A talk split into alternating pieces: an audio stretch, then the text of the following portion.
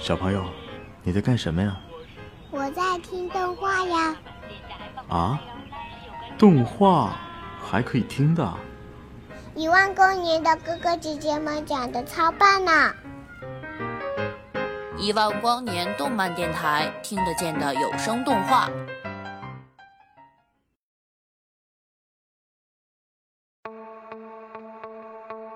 在独眼的示意下，莫风开始有意的隐藏实力。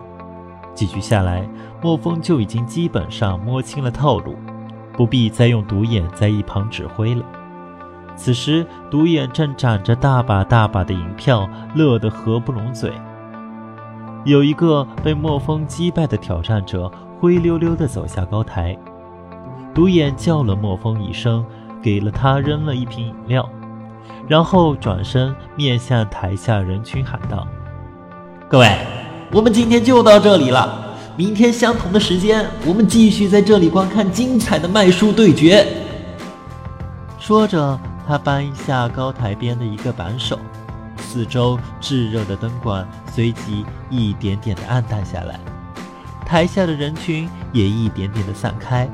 他们中的有些人三三两两的离开了，但大多数。又聚拢向不远处的另一个擂台。啊，累坏了吧，兄弟？直到这时，他们才能够用正常的音量交流。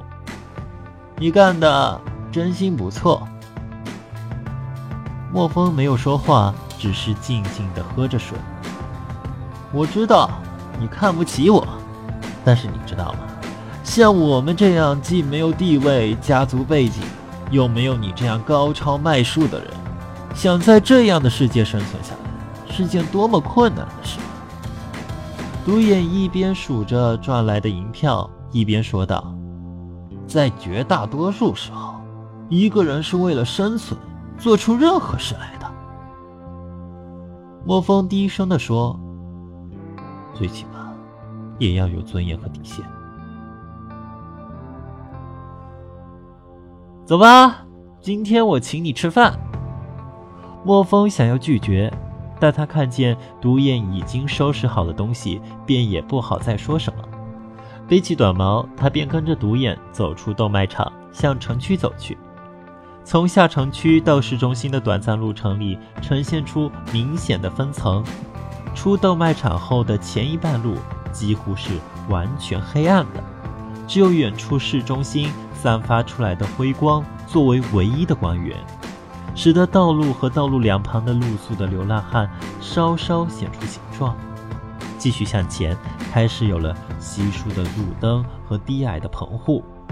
住在这里的人依旧属于社会底层，但相对而言，已经是他们那个阶级之中的贵族了。树国也没有先进到哪里去吗？莫风嘀咕道。这里的景象确实跟兽国没有太大的不同。独眼似乎听到了莫风的话，像是不经意的接了一句：“越是富裕的国家，贫富差距越大。”随后，独眼领着莫风走进了一家不大的餐馆。他一定经常来这里吃饭，因为莫风看到每个服务生都热情地同他打招呼。莫风承认，这是他这些年吃过的最为丰盛的一顿饭。可能是因为树国的食物确实合他的胃口，也可能只是因为他实在太累、太饿了。总之，他一个人吃下了三四份的饭菜，就连餐厅里的服务生都说，像他这样能吃的人真是很少见。独眼很快的吃完了他的那一份，便坐在莫风的身边。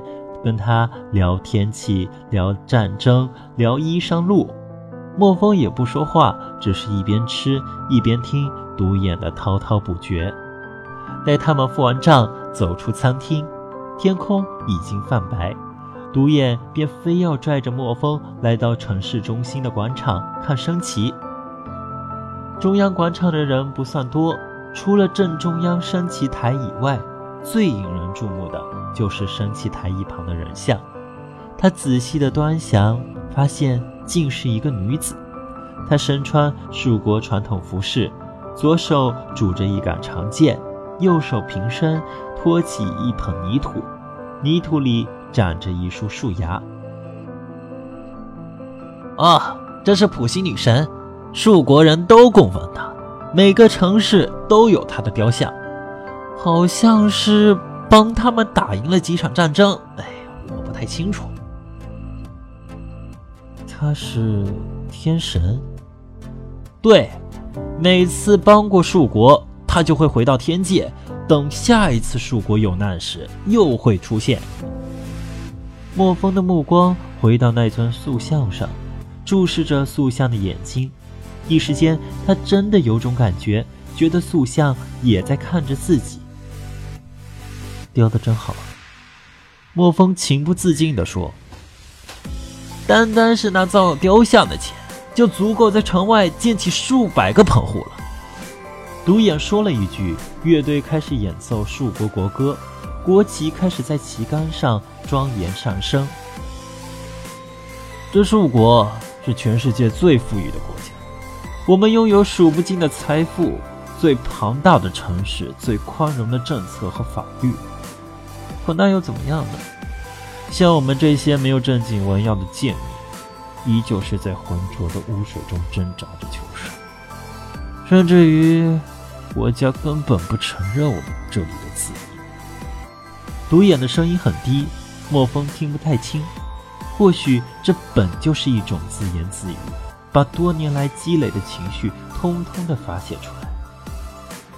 我是在这里出生的，我父母抱着不切实际的幻想来到这里，追求梦想中的美好生活。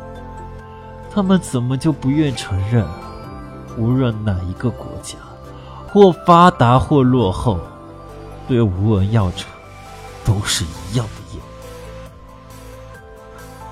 这我能理解。莫风想安慰一下独眼，不，你不能。